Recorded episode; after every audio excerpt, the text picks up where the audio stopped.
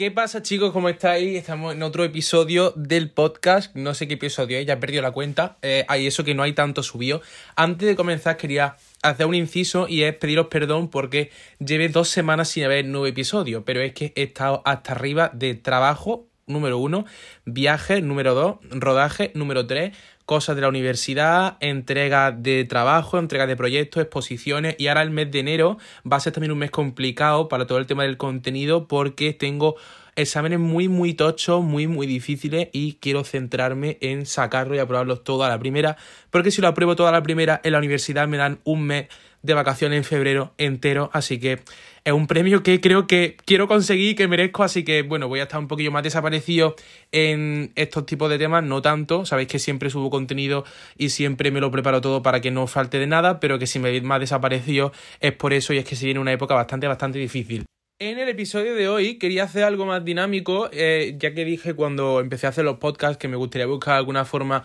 en la que pudieseis participar vosotros también. Y hace como una semana, semana y media algo así, pregunté, hice como una ronda de encuestas por Instagram, porque ahí me gusta mucho conocer cuál es la mentalidad. No la mentalidad, sino un poco el mindset, la forma en la que piensan, la forma en la que se siente la gente que me sigue. Y pues de vez en cuando antes lo hacía muchísimo, pero ahora eh, muy, muy, muy, muy, muy de vez en cuando me gusta hacer como una ronda de encuestas, preguntas así más personales, más profundas, más de reflexionar. Y una de las que hice fue en relación al tema de sociedad, o sea, de qué cosas cambiaría la gente de nuestra sociedad, qué cosas ven mal de nuestra sociedad, qué cosas ven más tóxicas eh, a nivel de redes sociales, a nivel de cómo nos relacionamos entre nosotros. Y me dijeron bastante, bastante cosas que son eh, muy interesantes de comentar. Entonces, la dinámica de este podcast es básicamente que he sacado varias respuestas de las que me dejó la gente por Instagram. Es como una especie de pregunta y respuestas, pero sin ser pregunta y respuesta, ya que no me hacéis vosotros ninguna pregunta, yo la contesto. Yo os hice la pregunta y vosotros me la contestasteis. Es un poco al revés. Y sobre vuestra respuesta, pues yo eh, voy a hacer una serie de comentarios y pues vamos a, fin y al cabo, a desarrollar toda la temática de este podcast, que es básicamente, pues eso, sociedad, básicamente. La pregunta era, cosas que cambiaríais de redes sociales de la sociedad eh, normal, actual, cosas que no os gustan eh, o cosas que consideráis que son tóxicas, etc. Y la primera es, la primera contestación que dio la gente es la importancia de la salud mental. Esto me viene como anillo al dedo y no es por hacer leña de toda la situación ni nada, pero sí que es verdad que hace unos cuatro días, creo que no llega a la semana, creo que, bueno, sí, creo que mañana lunes hará una semana de que se suicidó eh, Verónica Forqué y todo el mundo empezó a hablar de salud mental en redes sociales, todo el mundo empezó a hablar de depresión, todo el mundo empezó como durante esta semana a darle visibilidad a lo que es la salud mental. Y yo quería hacer una, o sea, lo que, lo que hay más importante me parece de esta situación es que la salud mental no somos conscientes todavía a nivel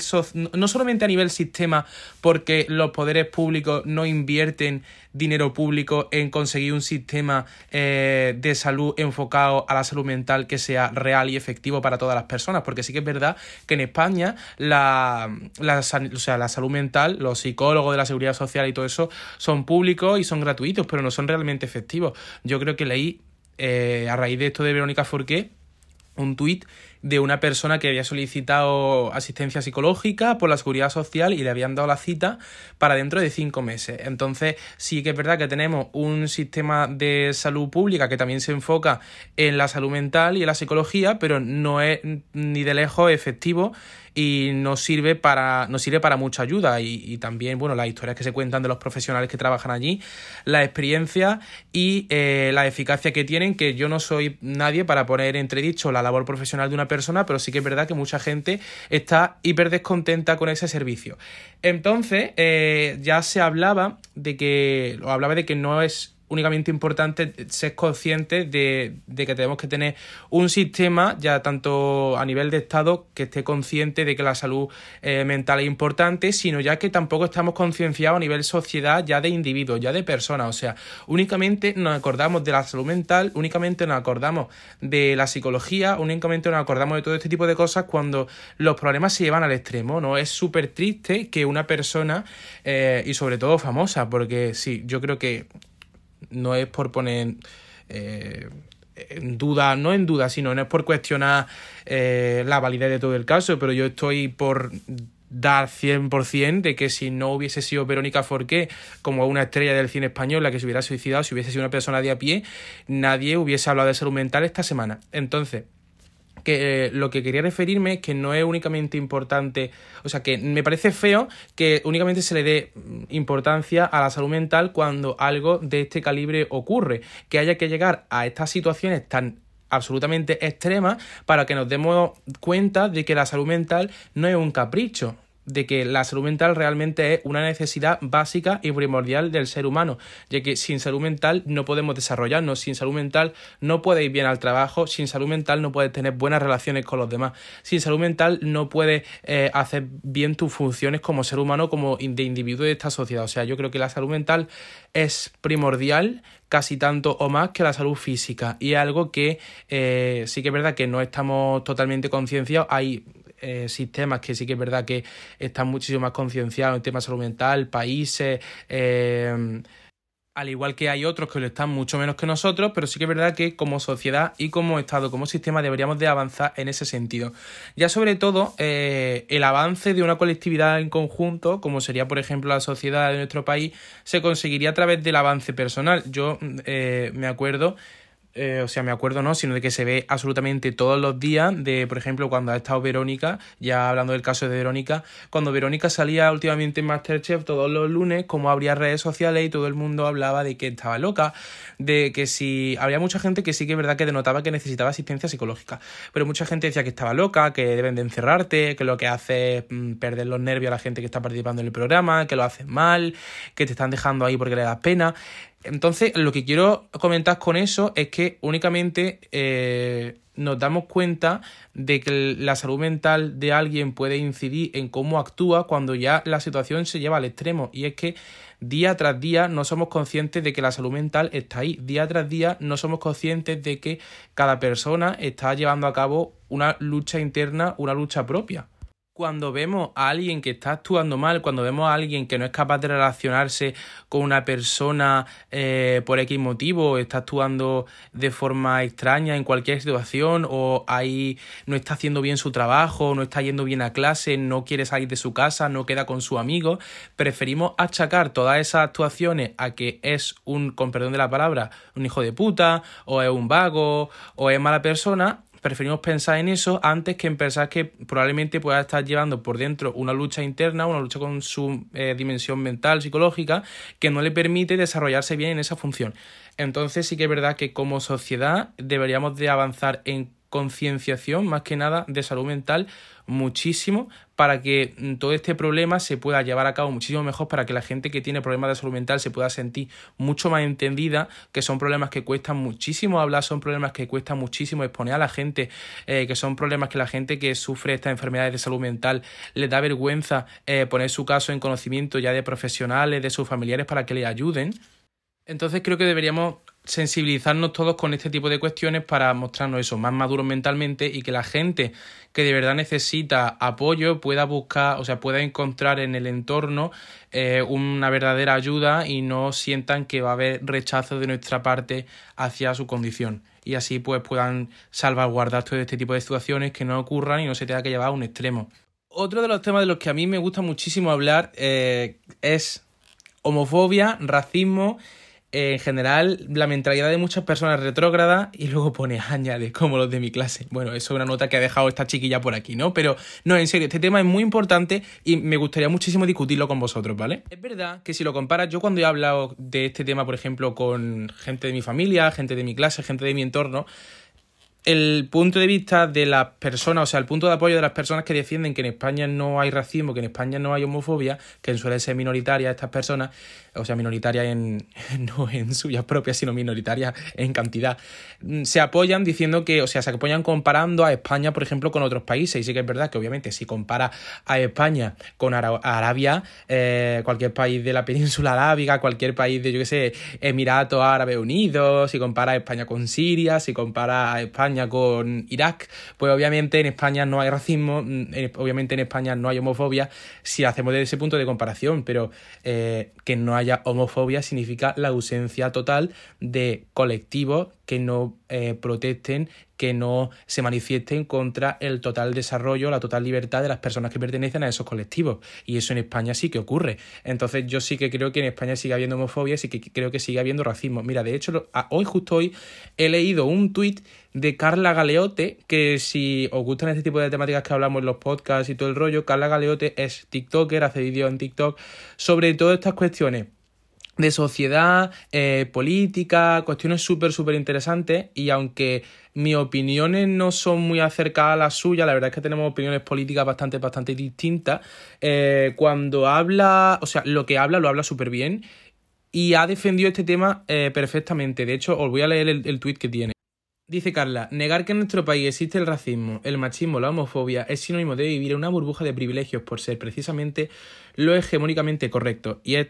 totalmente lo que yo opino. Si una persona niega que en nuestro país existe homofobia porque es heterosexual, está negando la realidad de todas las personas homosexuales, está negando eh, todos los eh, insultos que sufren a diario, todas las discriminaciones a nivel eh, de entorno en los estudios, a nivel de entorno laboral, precisamente porque él al ser heterosexual tiene cuenta con ese privilegio y nunca sufrió ningún tipo de discriminación por ser heterosexual. Si ahora viene un hombre y niega el machismo en España, que no se puede negar el machismo en España, sería imposible con todos los casos de violencia de género que vemos a diario en la televisión, están negando eh, la lucha que sufren todas estas mujeres a diario porque él cuenta con el privilegio de ser hombre. Eso es lo que dice este tuit y esto, eso es lo que explica. Por desgracia, yo pienso, no es porque tenga una mente negativa, sino yo pienso que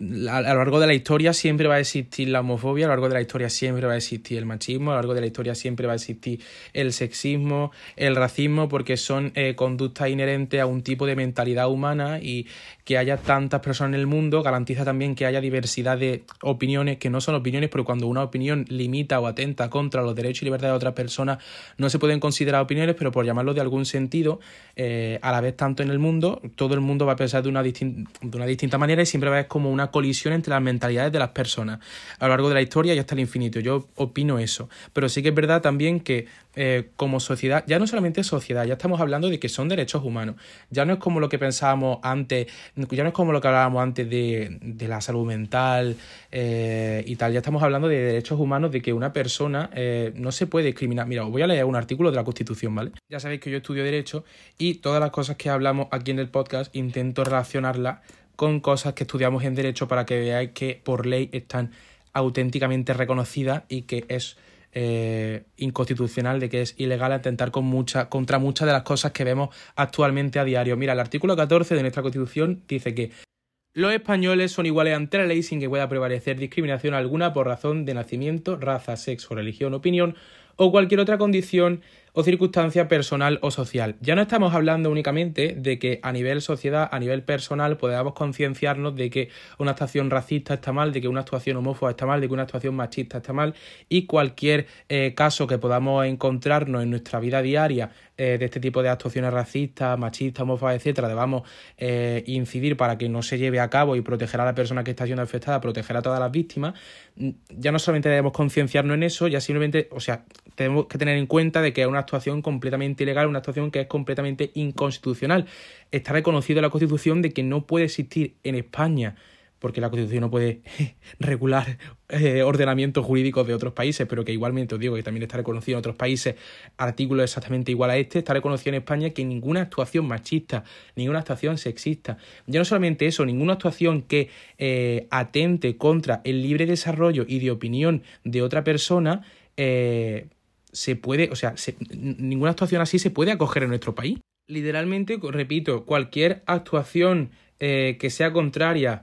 que atente contra la raza, sexo, religión, opinión o cualquier otra condición o circunstancia de otra persona eh, o social, circunstancias sociales son absolutamente intolerables y yo invitaría también a todo el mundo, ya hablando de la perspectiva del derecho, a que cualquier persona que vea, ya que como sociedad es muy difícil avanzar esto porque reitero lo que he dicho antes de que a mi parecer, este tipo de actuaciones racistas, opiniones homófobas, etcétera, siempre van a seguir existiendo. Invito a cualquier persona que se vea involucrada en eh, alguna situación así y que, pues, por desgracia, se encuentre en un papel de víctima ante esto, acuda a los órganos judiciales que de verdad que están muy, muy, muy concienciados, no tanto, no como deberíamos. Eso sí que es cuestión de evolución del sistema y cuestión de evolución de la eficacia que tienen los órganos judiciales y los órganos de tutela de los derechos fundamentales sobre las distintas actuaciones que se puedan dar. Pero invitaría a todo el mundo a que si alguna vez recibe alguna mm, paliza, ya hablando en términos muy, muy graves, todos los casos que vemos de palizas por agresiones homófobas, agresiones machistas, etcétera, de verdad que acuda a los órganos de la policía, a los órganos judiciales, eh, recursos, que se pueden imponer recursos de amparo, eh, ya en un caso muy, muy fuerte eh, de amparo constitucional también, de verdad, porque todo este tipo de situaciones están reconocidas por la Constitución, están reconocidas por la ley y hay que combatirlas sí o sí. Otro tema del que tenía muchísima, muchísima, muchísima, muchísima, muchísima, muchísima ganas de hablar. El sistema educativo. El sistema educativo puede ser el, el, tema del que más opiniones dispares he escuchado a lo largo de mi vida. Yo voy a dar mi opinión personal que os aseguro que va a ser totalmente distinta a la vuestra, o al menos eso opino yo, pero la opinión que tenga cada uno sobre el sistema educativo influye mucho en función de cómo el sistema educativo se haya portado contigo. Y no tanto eso, sino la forma en la que tú hayas discurrido por el sistema educativo, es decir, tu paso a través de los cursos en el colegio y todo el rollo. La opinión influye un poco, entonces yo digo que mi opinión va a chocar muchísimo con la vuestra porque porque yo nunca he tenido ningún eh, problema a lo largo de mi curso, a lo largo de toda mi trayectoria estudiantil, a lo largo de toda mi trayectoria escolar. Entonces, un poco hablar de, ese privilegio involuntario que me ha tocado, o sea, porque no, no, es que yo haya, no es que yo haya decidido tener el problema o no con el sistema educativo, simplemente pues me ha tocado así. Pero bueno, voy a dar mi opinión, ¿vale? Intentaré que sea lo más suave posible. Algo con lo que voy a empezar y puede que sí estéis de acuerdo conmigo es que, vamos, yo considero, y eso se habla muchísimo en derecho, se lo escuché a un profesor de constitucional el año pasado, me parece, o de civil, bueno, no me acuerdo. El sistema educativo, al fin y al cabo, es el motor de una sociedad. En el sistema educativo entran los niños desde que tienen, o sea, infantil no es obligatorio, pero primaria obviamente sí. Y en primaria creo que se entra, si no recuerdo mal, con 6 años. Todo el mundo que luego sale a la sociedad, que luego sale al sistema laboral, que sale al sistema constitucional, que sale a todos lados, todo el mundo que rige nuestro país, mm, previamente ha estado en un colegio, previamente ha estado en un instituto, previamente ha estado en un bachillerato, todo, previamente se ha estado formando. Entonces, el sistema educativo es el primer motor de un país, el sistema educativo es el primer motor de una sociedad, es donde todo el mundo aprende valores. Hay gente eh, con esto de aprender valores que dice que el sistema educativo, eh, que los colegios no están enfocados a educar a los niños, que los niños tienen que venir educados de casa, pero había un artículo también de la Constitución por ahí, que ya sabéis que yo hablo de derecho, repito, en el que se dice que el sistema educativo, la educación de un país, por lo menos en España, es un servicio público. Entonces, los sistemas educativos, el colegio debe de educar a tus hijos. No, no es que deba educar a tu hijo, porque tu hijo lo tienes que educar tú, pero sí que es verdad que hay que educar en valores, que también para eso están los colegios, para educar en valores, todos los valores que queremos que se vean reflejados posteriormente en una sociedad, todas las formas de pensar, que sean tolerantes, eh, que se desarrollen totalmente, que permitan desarrollarse a las otras personas. Básicamente todos los valores buenos que queremos que se vean reflejados posteriormente en nuestra sociedad en un futuro se tienen que aprender en el sistema educativo porque es el primer engranaje de, de una sociedad, es como el cultivo que posteriormente veremos cómo crece y dará lugar a la sociedad buena, a la sociedad que queremos. Partiendo de eso, Partiendo de eso, habría que introducir muchísimas, muchísimas reformas en el sistema educativo. Lo que pasa es que es muy complicado, porque en el sistema educativo no solamente tenemos el sistema educativo como servicio público, sino que también tenemos un montón de artículos eh, y preceptos constitucionales, leyes, etcétera, que protegen lo que es la libertad de cátedra, la libertad de información en los colegios y a dónde quiero llegar con esto. Muchas de las cosas que eh, ensucian un poco la manera en la que, o sea, la manera en la que se enseñan valores los sistemas educativos, es pues por obviamente no sabéis que a mí no me gusta ni desmejorar ni tirar por tierra el trabajo de nadie, pero por opiniones de muchos profesores, por actuaciones de muchos profesores. Mira, yo por ejemplo voy a hablar, yo he estado en eh, un colegio, no voy a decir obviamente cuál es, pero he estado en un colegio de cura. Eh, sí que es verdad que hablando de esto, de lo que he dicho, de libertad de cátedra, libertad de información, los profesores tienen eh, dependiendo del grado en el que enseñen, total libertad mm, para lo que quieren enseñar en su clase o menos libertad. Vale. Pues yo estaba en un colegio en el que se decía que eh, si había abusos sexuales de un hombre a una mujer es por culpa de la mujer. Entonces, a mí no me gusta tirar el trabajo de nadie por tierra, pero sí que es verdad que todas esas cosas, por mucho que exista la libertad de cátedra, por mucho que exista la libertad de información, que yo os digo que no sé en qué medida está regulado para el grado en el que nos estaban enseñando, ese tipo de comentarios de un profesor a su alumno no se pueden permitir, porque entonces tú estás transmitiendo unos valores que son totalmente nocivos para que luego se reflejen en esa sociedad. No queremos que un niño eh, asuma esos valores y que posteriormente luego se transforme en una persona que sea un abusador. Entonces yo sí que opino que había que introducir eh, cambios en todo ese aspecto. Ahora, lo que ya sí que digo que eh, puede que choque un poco con vuestra opinión. Cuando yo hice selectividad, que fue en 2019, ese año no, ¿vale? Pero en 2020 hubo como un poco una revolución estudiantil por redes sociales que no llegó a ser efectiva socialmente, creo que mm, en papeles, o sea, en derecho Mm, en reforma nadie le dio importancia, pero bueno, básicamente lo que decían era eh, que el bachiller, no sé, me acuerdo, lo voy a buscar un momento. Básicamente que no se sentían identificados con lo que estaban estudiando, que no estaban aprendiendo nada en el bachillerato, en los colegios, eh, que había malas actuaciones pues por eso por parte de los profesores, que consideraban que el sistema educativo se portaba mal con ellos por no ofrecerles una orientación efectiva en sus estudios. Y sí que es verdad, eh, o también criticaban un poco la dificultad de los exámenes, un poco la dificultad de bachillerato, fue sobre todo en bachillerato, más que en eso y en primaria obviamente no. Y sí que es verdad que es lo que acabo de decir, que el sistema educativo debería de dar una mejor orientación a todo el mundo en lo que quieren con su estudio, ya que yo también opino, yo también he recibido una orientación estudiantil pésima, a mí no fueron capaces de situarme ni de darme una opinión ni una orientación efectiva en absolutamente nada, ni a mí, ni a mi hermana, ni a nadie eh, de las personas que conozco, pero también digo que hay que poner de nuestra parte y hay que generar un esfuerzo muy muy grande. El sistema educativo es el mayor reto de toda persona a la hora de lograr su objetivo estudiantil, obviamente, obviamente es así, y nos puede gustar más, nos puede gustar menos, pero hay que dar el callo y hay que esforzarse al máximo. El sistema educativo, que el sistema educativo sea eficaz a la hora de orientarnos en nuestra trayectoria estudiantil, a la hora de orientarnos en nuestro paso por el mismo, a la hora de, de orientarnos a las cosas que queremos conseguir, a la carrera, etcétera, eso no significa, o sea, que tenga que ser eficaz en eso no significa que tenga que o regalar la nota o que tenga que poner de su parte para que todas las cribas, para que todos los exámenes, para que todas las pruebas, para que todo su paso a través del mismo sea más fácil.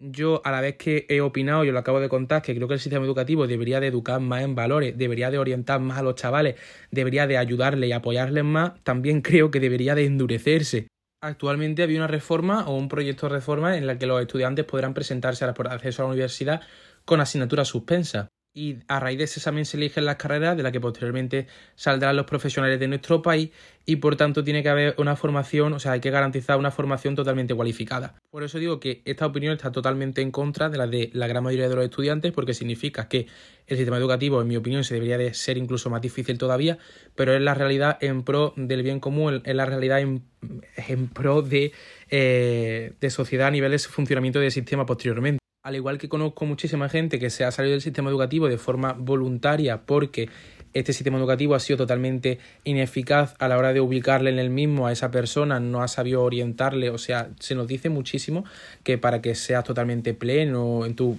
carrera estudiantil tienes que tener una carrera, no Puedes coger una formación profesional, puedes coger un oficio, ¿vale? Pues este sistema educativo ha sido ineficaz para reubicar a estas personas, o sea, no reubicarles, sino ofrecerles alternativas. Oye, que no tienes por qué estudiar una carrera, que eres totalmente válido si estudias eso, una formación profesional, si estudias un ciclo, si estudias cualquier otra cosa y también conozco casos de gente que se ha eh, salido voluntariamente del sistema educativo porque no le da la gana de estudiar, porque tenía unas metas, tenía unos objetivos, pero las consideraba muy, muy, muy difíciles y no le daba la gana de discurrir por esos cauces. Y eso es lo que yo no veo bien. Esa es mi opinión del sistema educativo. Seguimos para bingo, que hay muchísimos temas en este podcast. El siguiente, estereotipo, me viene también como anillo al dedo, porque ¿en qué estamos? En Navidad. ¿Y qué pasa en Navidad? Que hay fiestas de fin de año, Nochebuena, etc. Hace poco, y también lo subí por mi Instagram, una discoteca de aquí de Córdoba, eh, lo vi en, de hecho en, el, en un Reels de una chica, no me acuerdo de su cuenta, si no la mencionaba, lo aseguro. Eh, era un Reels sobre que, pues, contrataron una de estas, no contrataron una fiesta, sino que compraron una entrada para esta fiesta de Nochevieja se hace, no sé si sabéis cómo funciona, pero para los que no lo sepáis, se hace en primer lugar como una eh, reserva y posteriormente se llega al establecimiento, se paga y te entregan la entrada. Vale, pues fueron, o sea, a pagar a la recepción de, del sitio. De hecho, lo voy a nombrar, ¿por qué no? Porque por inconstitucionales y por eh, estereotipos.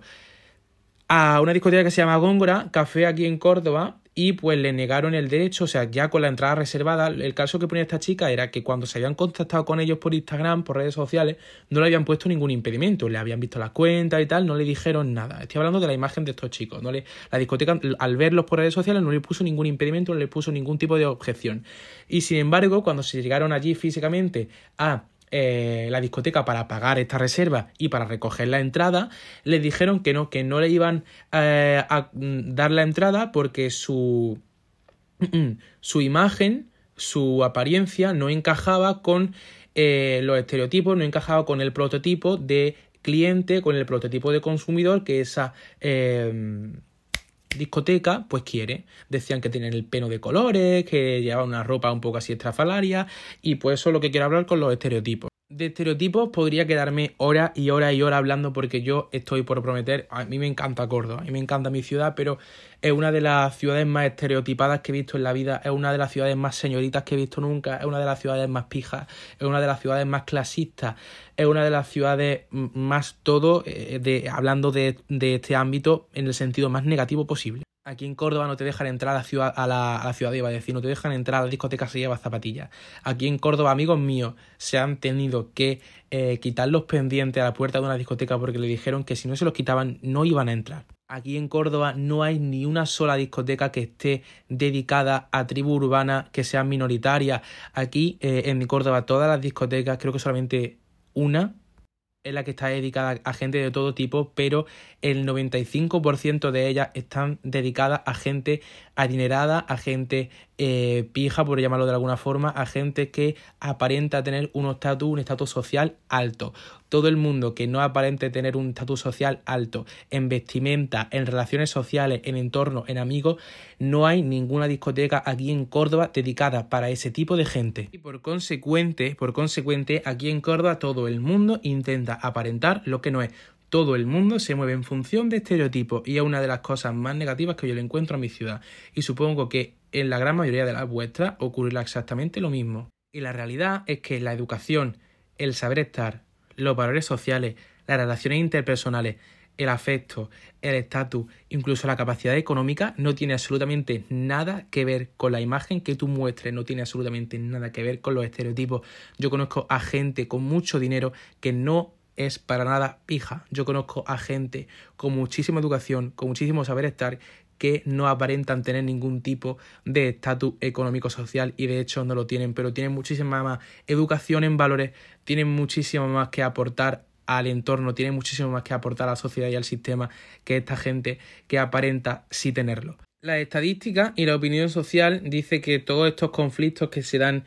en la noche vienen provocados, en la noche me quiero referir en discoteca, en ocio, de chavales, etcétera, viene provocado por gente que pertenece, personas que pertenecen a un ámbito, a un estatus social económico bastante bajo, pero a mí la realidad, lo que yo he visto con mis propios ojos, me dice totalmente lo contrario, y es que las únicas peleas, o sea, no las únicas, pero la mayoría de ellas, diría en torno al 90% de las peleas que he visto en esta noche, en este ocio, han sido de personas que pertenecían a un estatus económico social bastante elevado. Por tanto, no se puede jugar a una persona en su integridad, no se puede jugar a una persona en su valores, no se puede jugar a una persona en su sentimiento, no se puede jugar a una persona en su valía por el dinero que aparente tener o por la clase social a la que aparente pertenecer. A la hora de vestir, por ejemplo, aquí no te puedes poner en Córdoba. Yo sé que, o sea, yo me muevo mucho por Madrid, Barcelona, etcétera, y la gente se viste como quiere, me parece súper chulo. Aquí no puedes sacar ni un mínimo los pies del plato, porque te ponga algo que está en una tienda super guay y que nadie lleve, ya es como llevar los típicos gorros de la vergüenza que ponen en las películas de dibujos, de si llevas este gorro que estás desterrado durante un cierto tiempo y eres como la peste del grupo, pues exactamente lo mismo. Aquí todo el mundo te mira mal, aquí todo el mundo te juzga. Y es en base a estos estereotipos que yo creo que ya con lo que acabo de decir se nota demasiado mi opinión y lo dejo en el aire, pero me parece un horror tremendo. Porque ahora leyendo la siguiente pregunta, voy a hacer un inciso, perdón por este paréntesis, de la siguiente chica, dice, el cómo influye a la sociedad de uno mismo que cada uno sea eh, como quiera sin ser juzgado y todo esto viene en función de los estereotipos. Si una sociedad, si un determinado, una determinada zona eh, juzga a una persona o a un grupo de personas o un colectivo en función de sus gustos, sus opiniones, su forma de manifestarse, su forma de, de desarrollarse, esto va a impedir a mucha gente que todavía no se ha desarrollado plenamente a que no lo haga, ya que socialmente se van a sentir castigados, se van a sentir oprimidos y está incidiendo en el libre desarrollo de la persona que de hecho es otro derecho constitucional reconocido por nuestra ley y que sería también un acto, o sea, es un acto indirecto, entonces por tanto no se va a juzgar como una agresión plena sobre este derecho, pero que también entra dentro de ese ámbito, así que deberíamos de tenerlo bastante en cuenta. Y ahora ya sí salto de temas, que creo que vamos al último, no creo que recuerdo, no sé hablar, y eso que estamos en un podcast, pero creo que sí. El siguiente tema, que involuntariamente lo he hecho, lo juro que ha sido totalmente involuntario, pero que también nos viene a hablar de estereotipos. O sea, los estereotipos serían la raíz de todo lo que vamos a hablar ahora, que es estándares de belleza, importancia de los estatus sociales, de lo que ya creo que hemos hablado suficiente, etiqueta, consumismo excesivo, contaminación y deshumanización. Eh, básicamente esto, por no sentirnos socialmente rechazados, eh, tenemos que aparentar eso como pertenecer a un estatus social al que no pertenecemos porque socialmente se considera que ese estatus social pues tiene una mayor relevancia, una mayor importancia y es precisamente eso la deshumanización, que no eh, consideremos, que no pondremos la valía de la persona, que no, no llame la atención establecer una relación de amistad o cualquier otro tipo de relación con una persona por eh, eso porque pertenezca a una clase social que a tu entender es más baja que la tuya, o que a tu entender no tiene los valores que tienes tú, o que no tiene las capacidades que tienes tú, todo eso es un trato verdaderamente deshumano, o sea, estamos como convirtiendo a las personas en objetos eh, en el que tú vas a una tienda, tiene una etiqueta, eh, tiene esta calidad, esta, esta, esta, la otra, y como no tiene la que yo creo que debería tener, pues entonces no lo compro. Estamos convirtiendo todas las relaciones sociales, estamos convirtiendo todo el mecanismo social, estamos convirtiendo todo el trato humano en algo totalmente deshumanizado, en algo que es excesivamente eh, consumista, en algo que es pues eso, transformar todo ello, todo lo que es natural del hombre, todo lo que es natural de la persona, en algo que es como si perteneciera a objetos. Y ya por no hablar de los estándares de belleza que influyen total y directamente sobre lo que hablábamos en primer lugar de la psicología y de la salud mental de la persona a raíz de esto, de lo que he dicho, de convertir a las personas en meros objetos de consumo, creemos que tenemos que tener también un estándar de belleza, un canon de belleza totalmente eh, desfasado, imposible, que nuestra imagen, o sea, que nuestra conciencia ha creado como que es real de conseguir y es totalmente eh, producto de un trato eh, humano totalmente, no humano, exactamente, deshumanizado y que creemos que debemos de conseguir y que si no conseguimos no vamos a ser socialmente aceptados o nos van a mirar eh, mal nos van a rechazar socialmente. Y eso influye ya no solamente sobre el trato que la sociedad tenga sobre ti sino también influye sobre tu psicología sobre, tu salud mental en el sentido de que muchas personas se flagelan mentalmente flagelan sus hábitos de consumo eh, alimenticio eh, flagelan totalmente su rutina e incluyen en un trato nocivo a, ellos mismos para conseguir este estándar de belleza que se cree acertado. Y eso es algo que es totalmente tóxico ya a nivel sociedad personal todo. Al al cabo son cuestiones para las que podríamos estar aquí reflexionando hora a hora, día a día, semana, pero eh, dejo ya la reflexión a vuestro cargo. Espero que os haya gustado este episodio del podcast. Yo la verdad es que podría seguir de verdad enrollándome muchísimo sobre esto porque eh, tengo muchísimas opiniones, muchas veces dispares que colisionan entre sí y tengo que sacarme un poco la, un poco la cabeza antes de comentaroslas, pero la verdad es que me ha gustado muchísimo que hayáis participado en este podcast de esta manera, así que si los siguientes queréis eh, que sigan siendo con esta dinámica o queréis que cambiemos algo un poco, podéis escribirme en Instagram, igual que podéis sugerir cualquier tipo de tema en mis redes sociales. Así que nos vemos el próximo domingo y que lo paséis muy bien. Esta semana mucho ánimo con todo, que ya hay que apretar, llega a final de año. ¿eh? Muchísimas gracias. Hasta luego.